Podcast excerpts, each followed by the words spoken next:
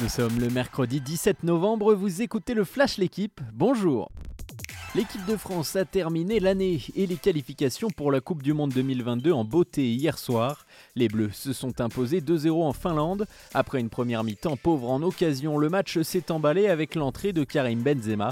Le Madrilène a inscrit son 36e but en sélection après un 1-2 avec Kylian Mbappé.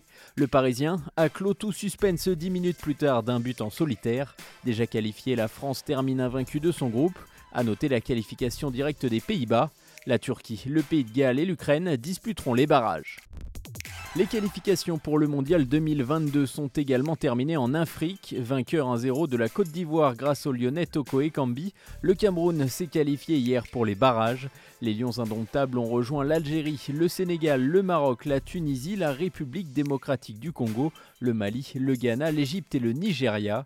Le tirage au sort des 5 barrages qui auront lieu au format aller-retour se déroulera le 18 décembre. La marche était cette fois trop haute pour l'Asvel en Euroleague. Les Villeurbanais se sont inclinés hier soir à domicile 87-74 contre le Real Madrid, candidat au titre.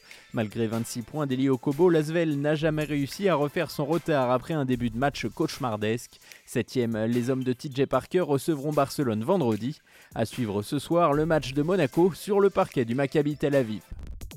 Première plus que réussie pour Yannick Sinner, remplaçant de dernière minute de son compatriote Matteo Berrettini blessé. Le jeune Italien de 20 ans n'a fait qu'une bouchée du Polonais Hubert Urkash. Victoire 6-2-6-2 de Sinner, devenu le plus jeune à disputer le Masters depuis Juan Martin Del Potro en 2008. Plus tôt dans la journée, Daniel Medvedev s'est qualifié pour les demi-finales en dominant Alexander Zverev en 3-7. Merci d'avoir écouté le Flash l'équipe, bonne journée